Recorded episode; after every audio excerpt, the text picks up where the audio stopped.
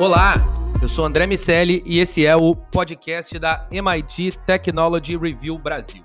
Hoje eu, Carlos Aros e Rafael Coimbra vamos falar sobre o capitalismo e o seu futuro. Esse podcast é um oferecimento do SAIS e da Salesforce.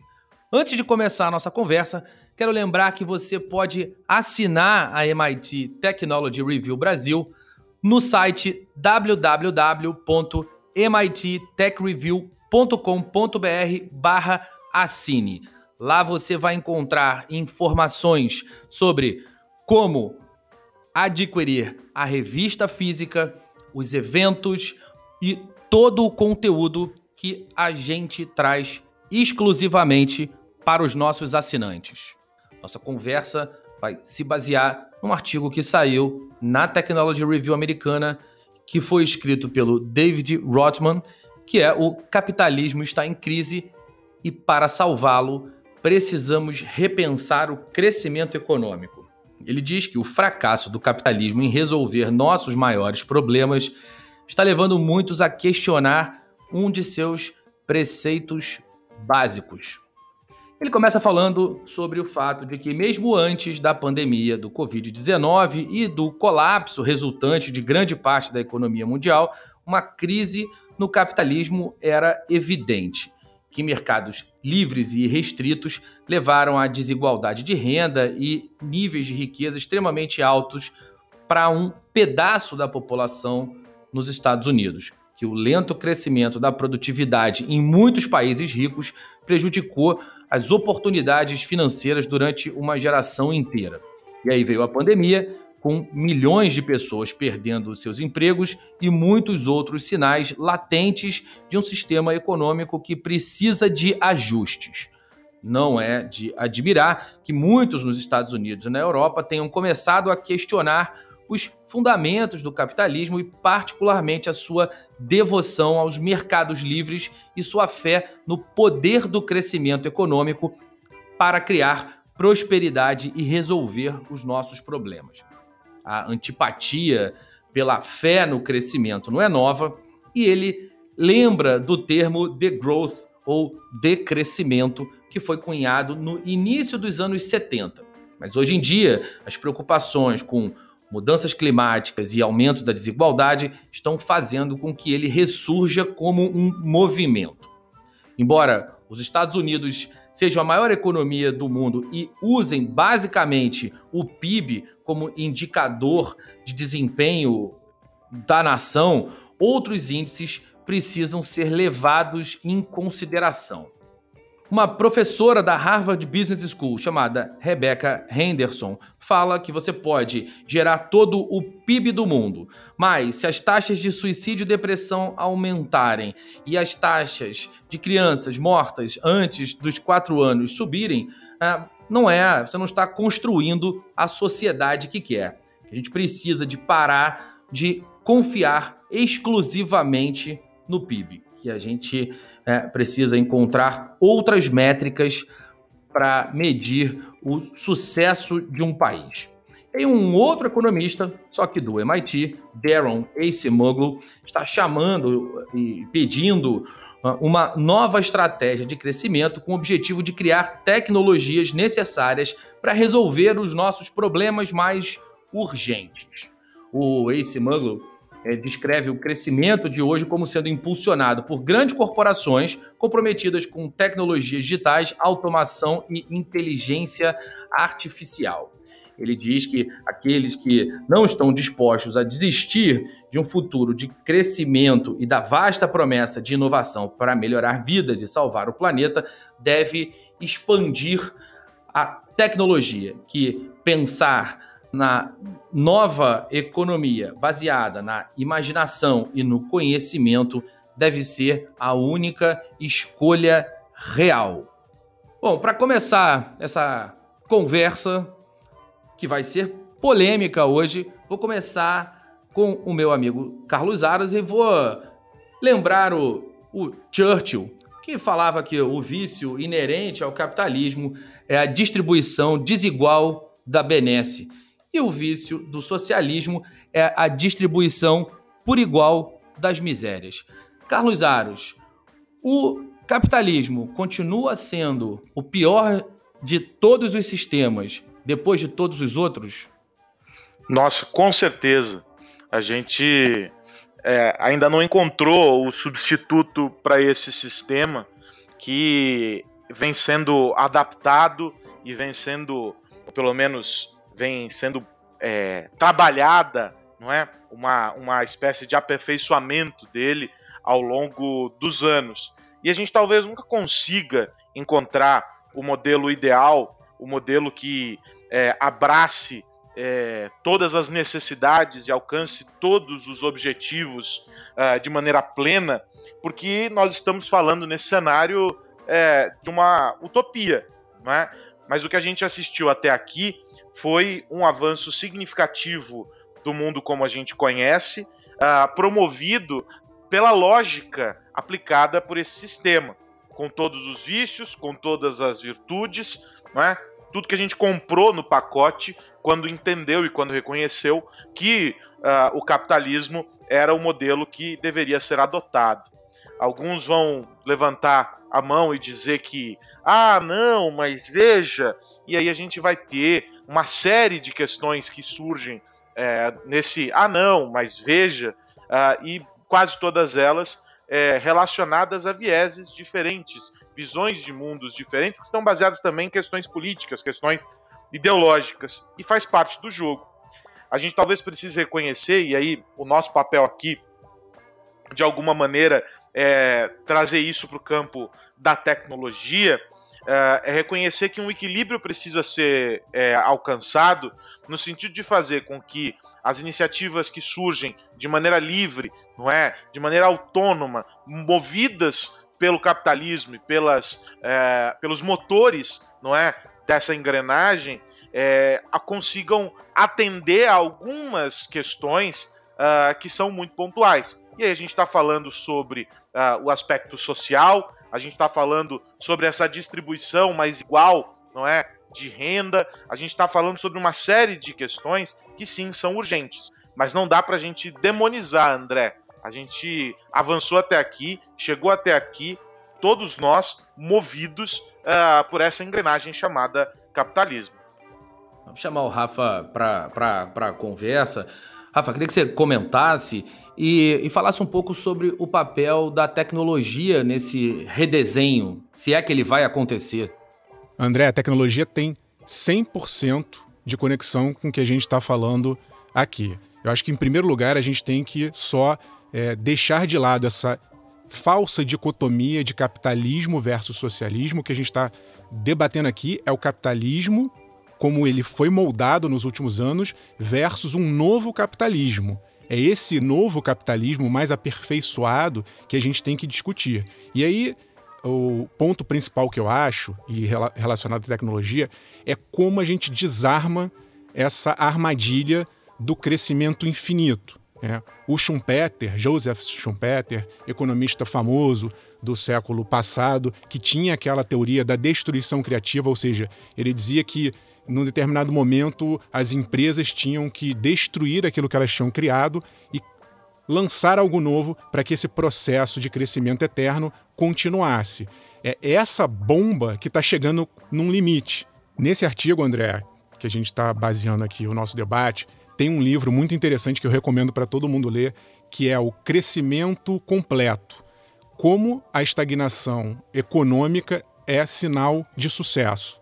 É um livro bem controverso, bem polêmico, mas em que o autor defende a tese de que, como Aros bem colocou agora no início, o capitalismo trouxe muitas vantagens.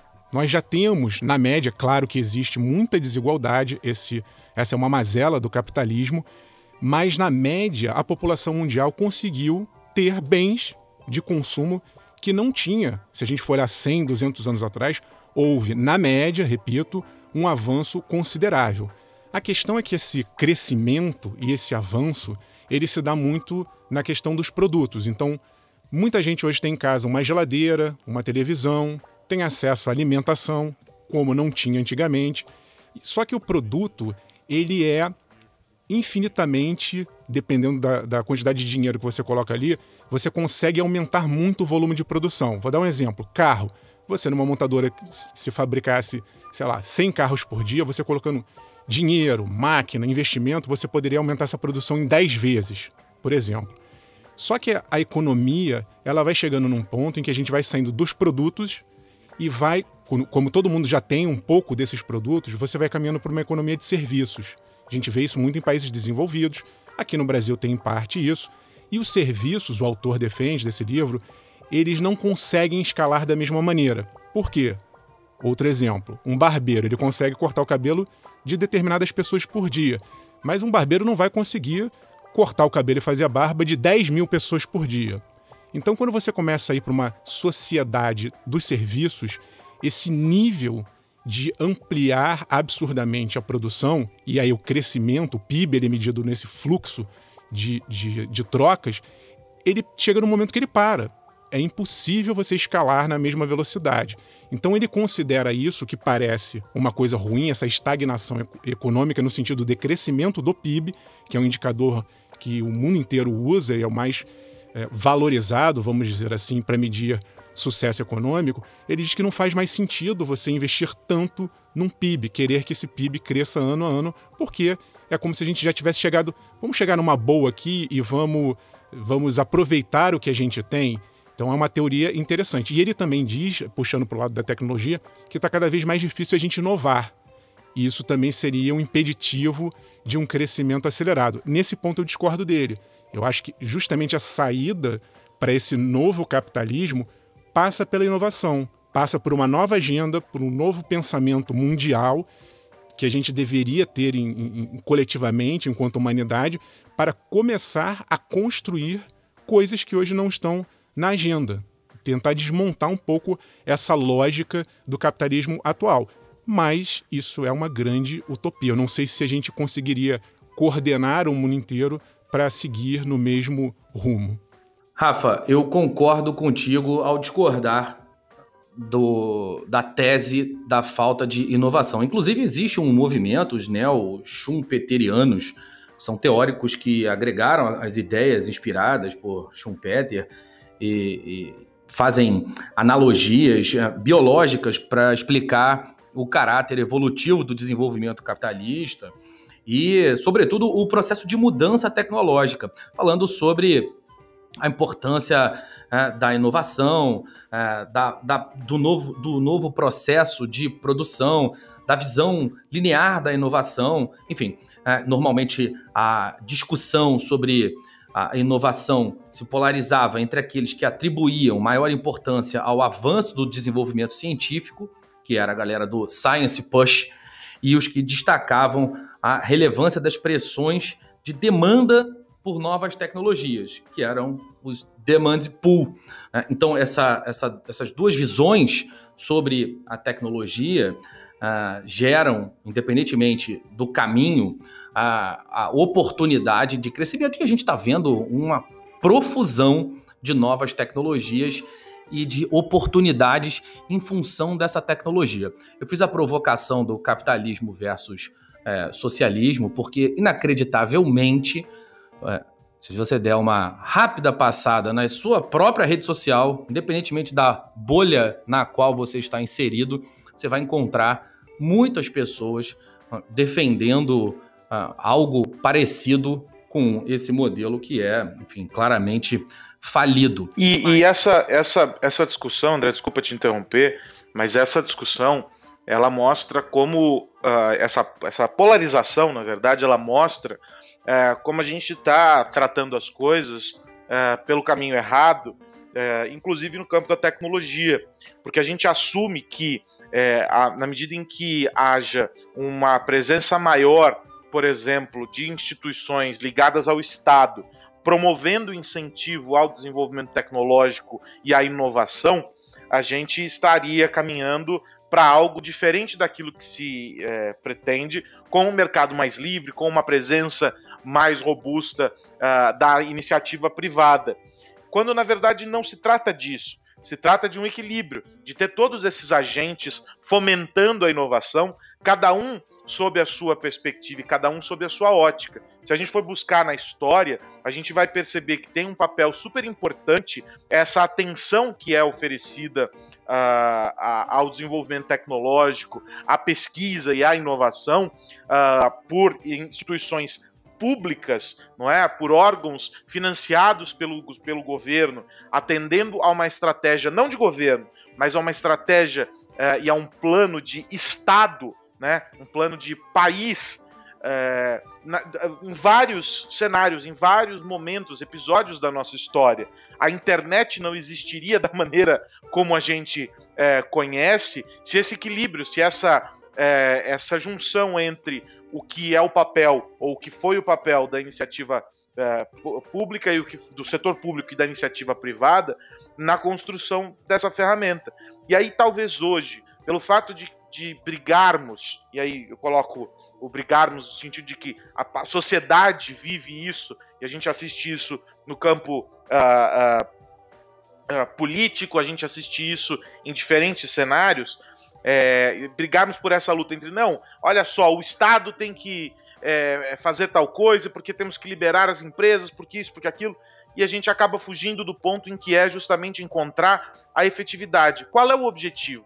O que nós queremos com isso? E o foco na inovação, o foco em atender uh, a, a, urgências, não é? a, de, a demandas que estão batendo na porta e que só tem uma saída para responder a todo, todo esse caos, a todos esses problemas. É a tecnologia, é criar ferramentas, é desenvolver alternativas para isso. E aí a gente fica brigando por quem tem o papel de fazer A, quem tem o papel de fazer B, e a gente não caminha. Tem uma, uma razão de existir uh, os polos públicos de pesquisa. Há uma razão importante para que o governo financie tais iniciativas. É triste quando o governo se omite de, de, de assumir esse papel. E é também do outro lado importante que as empresas atendam às suas demandas e criem esses polos, financiem os seus próprios ambientes de inovação e que essas duas coisas caminhem em paralelo para em algum momento se tocarem o problema é quando a gente fica entendendo que são universos que devem é, se distanciar é, e aí a gente não vai chegar a lugar nenhum. Eu acho, Aros, que esse ponto que você tocou é importante, né? Quem vai coordenar o processo?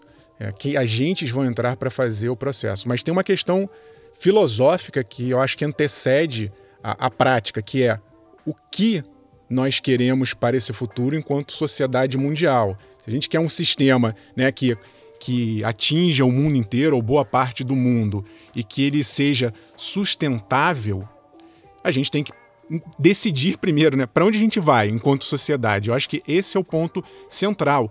E hoje existem poucas pessoas propondo modelos para essa nova era, vamos chamar assim. Vou citar aqui um outro livro que eu acho interessante do Paul Mansell, que é Pós-Capitalismo. Ele é, é um livro chamado Pós-Capitalismo, um guia para o nosso futuro.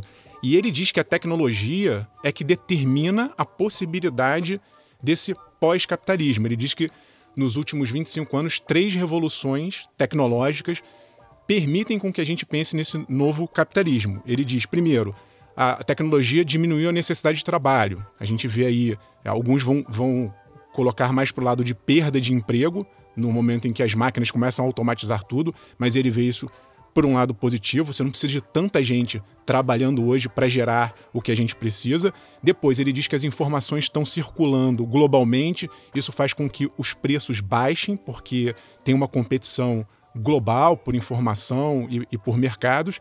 E terceiro, ele chama atenção para essa questão da coletividade. Hoje o trabalho conjunto, né, por exemplo, uma Wikipedia da vida que você faz de maneira coletiva, ele cita vários exemplos em que a gente poderia estar trabalhando também de maneira colaborativa. Então, as bases para esse novo capitalismo existe. A questão é como, né? Como é essa questão que o Arius tra traz para a gente, né? Como é que isso vai ser coordenado, mas que pontos a gente quer chegar? Queremos uma sociedade é, com baixo carbono, com mais educação? A gente teria que definir esses pilares para só então começar a construir. Mas aí vem uma questão que a gente discutiu no podcast passado.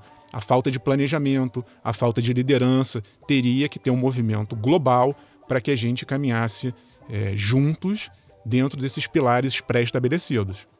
É, Para é, completar, é, o que eu estava falando naquela hora, que tem é, uma relação direta com o como, a, a, a, me parece que o próprio movimento de intervenção americano nos monopólios que estão sendo criados pelas grandes empresas é, de tecnologia ou nos diferentes monopólios em, em sub-áreas da tecnologia, é, essa intervenção pode ser é, uma pista desse redesenho. A gente já viu diversos exemplos da livre concorrência e da ausência do Estado realmente é, criarem, inclusive, crises globais. A crise de 2008 é um exemplo evidente da falta da presença do Estado uh, no, no mercado. Quando a gente encontra movimentos como esse, a Europa já tem uma presença maior na, no ambiente de competição, na regulação. Uh, quando uh, o Estado, de alguma maneira, com, com, essa visão de longo prazo, e é aí que efetivamente existe um risco, e caso realmente isento fora de desprovido de, de visões e de preferências de empresas, como ah, não acontece nesse momento, por exemplo, em relação Donald Trump e Jeff Bezos, essa briga entre eles que, sem dúvida se, se reflete nas, nas políticas e nas posições do Trump em relação ao ambiente da Amazon, mas quando o, o Estado consegue é, se desvencilhar dessa relação, e exerce o seu papel de agente regulador para garantir uma competição que de fato seja justa, a gente tem um, um cheiro de um caminho. A, concorrência acontecendo, os investimentos e a presença do livre mercado na inovação, a tecnologia como criadora de riqueza, a educação como base dessa história toda, mas sim o, um sistema que é baseado no capital, um sistema capitalista. Essa discussão uh, de capitalismo versus socialismo que ainda se faz presente nas redes sociais, eu vou uh, fechar a, história uh, com uma outra frase, dessa vez do Milor Fernandes, falando que o capitalismo é a, a exploração do homem pelo homem e o socialismo é o contrário. É, não é isso realmente que a gente está discutindo. O que a gente fala é sobre como o novo capitalismo, como mudanças nesse sistema podem garantir um futuro melhor e mais justo para a nossa sociedade. Quero lembrar que esse podcast é um oferecimento do SAIS e da Salesforce. Bom, vou virar a chave aqui e vou perguntar para o meu amigo Rafael Coimbra o que devemos ficar de olho nessa semana. André, amanhã, dia 10, terça-feira, teremos um novo anúncio da Apple. A Apple que já fez aí uma rodada de lançamentos de iPad, iPhone, o relógio inteligente, já teve de tudo. Esse ano a única coisa que está faltando são os computadores. E a Apple tinha anunciado uma nova parceria, né? Na verdade, ela vai começar a produzir os computadores dela com chips ARM. Então, isso fica mais integrado ainda dentro de um sistema proprietário da Apple.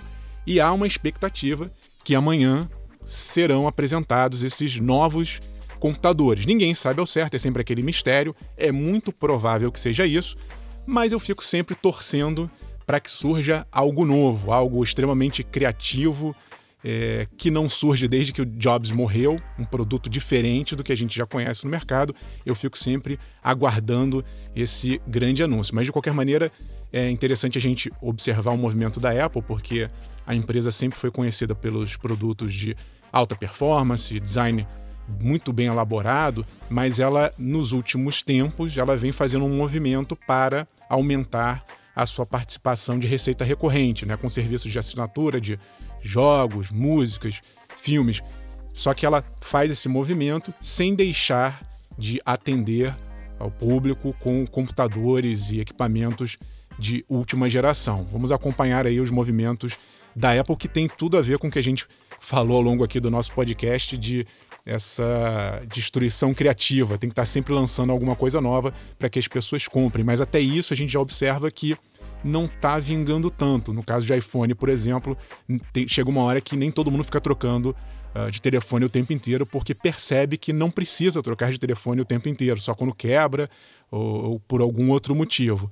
Então, tam, também as, as indústrias, né, as empresas de tecnologia, elas têm que estar mais conscientes é, mas eu sei que elas dependem disso para sobreviver, mas talvez é, não devessem incentivar tanto essa troca absurda de equipamentos de tempos em tempos para que a gente tenha um capitalismo mais sustentável. Capitalismo sustentável é vender celular sem carregador, Carlos Aros? É vender o celular junto com um nabo na caixinha né? Que é isso que os consumidores ganharam com essa novidade aí é, da Apple. Agora, de todo modo, é, é, a, o Rafa tem razão é, quando, quando coloca essa, essa posição da Apple já de alguns meses aí, talvez de alguns anos, né, Rafa? É, tentando caminhar numa direção é, mais, mais próxima àquela que é percorrida pelos concorrentes em busca de receita recorrente, etc. O grande ponto é que a Apple, quando coloca um produto nas mãos de um consumidor, ela materializa aquilo que lá atrás o Steve Jobs criou não é? Que é esse pertencimento a esse grande clube, não é? Dos Apple maníacos, é, em que você tem o status por ter aquele produto muito bem acabado, muito refinado, etc, etc, etc. É, com os serviços por assinatura, é, talvez a Apple ainda não tenha conseguido é, trabalhar nesse mesmo nível, né? De fazer com que você se sinta parte, você simplesmente está assinando ali. Isso não aconteceu com o Apple Music, não aconteceu com o serviço uh, de streaming de vídeo, não aconteceu com games, ou seja, ela não conseguiu replicar o fenômeno uh, que, ela, que ela promoveu lá atrás com os devices nas plataformas por assinatura.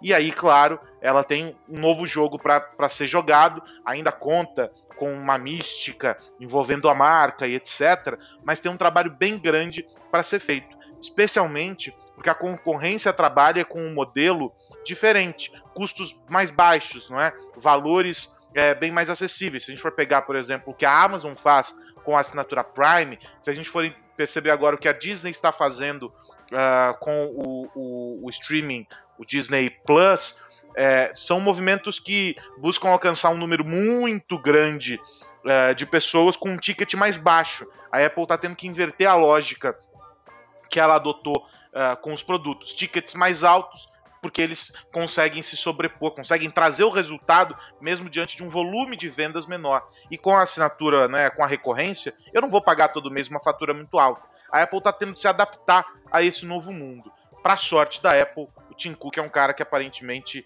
tem conseguido tirar 10 nas provas que foram apresentadas para ele aí ao longo dos últimos anos.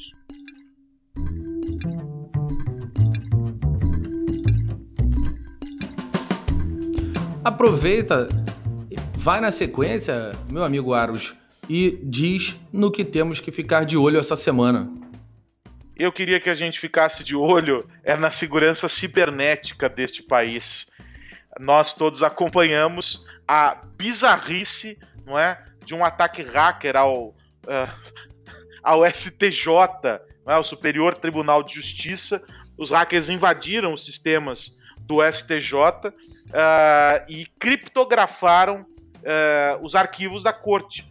Milhares de processos foram surrupiados pelos criminosos. É, o STJ suspendeu as sessões por um período, Polícia Federal investigando, até o momento em que nós é, gravamos este podcast, ainda não é, se encontrou, não havia sido.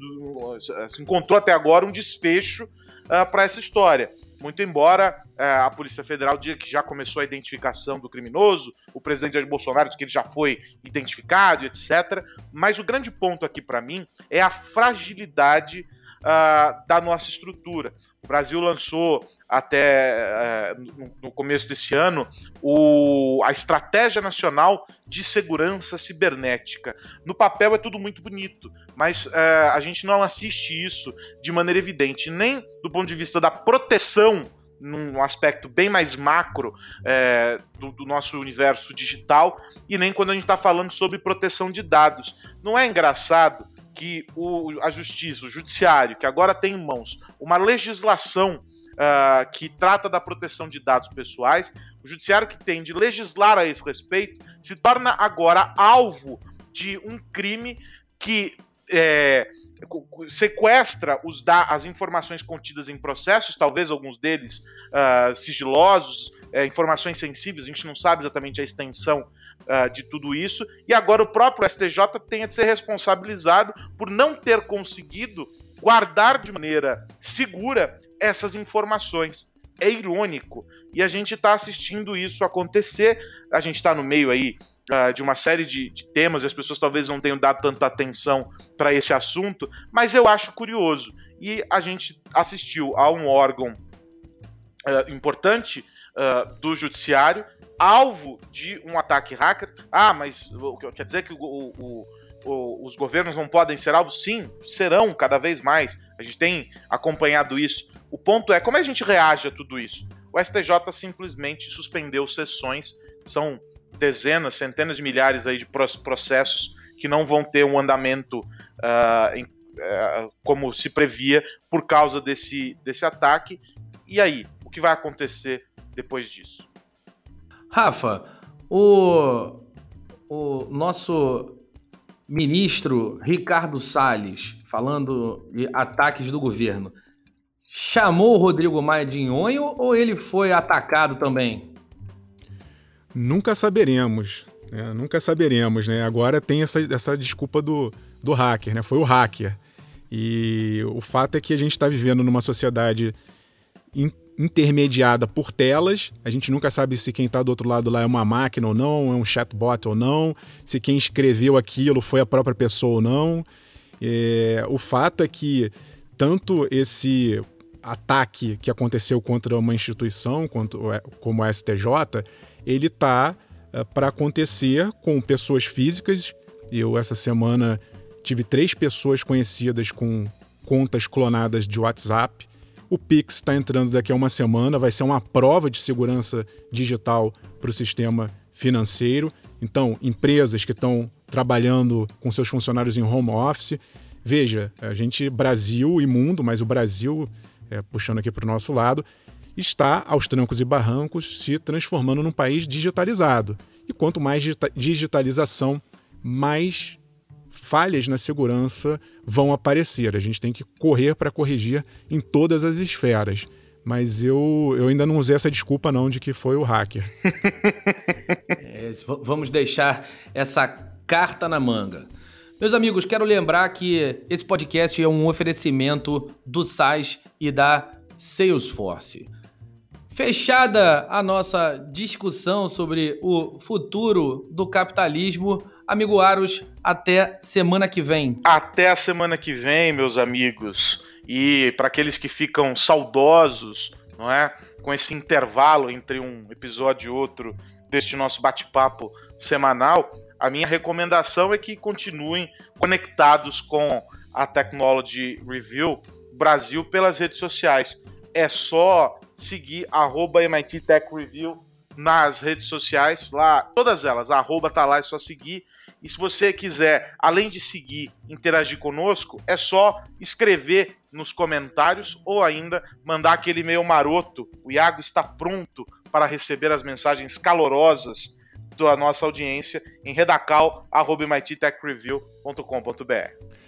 Lembrando que nossa primeira edição, edição histórica, primeira edição da Technology Review Brasil, já está disponível lá no nosso site. Você pode assinar a revista, comentar o, tudo, todo o conteúdo que a gente é, carinhosamente escolheu para essa primeira edição e já nos ajudar a preparar a próxima edição no início do ano que vem. Sejam todos bem-vindos, aceitamos sugestões interessantes para esse e-mail que o Aros acabou de citar, redacal.com mittechreview.com.br.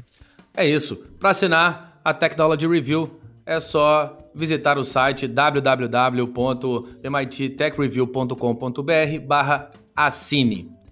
Carlos Aros, Rafael Coimbra e todos que nos ouvem. Foi um prazer falar. Até semana que vem. Tchau.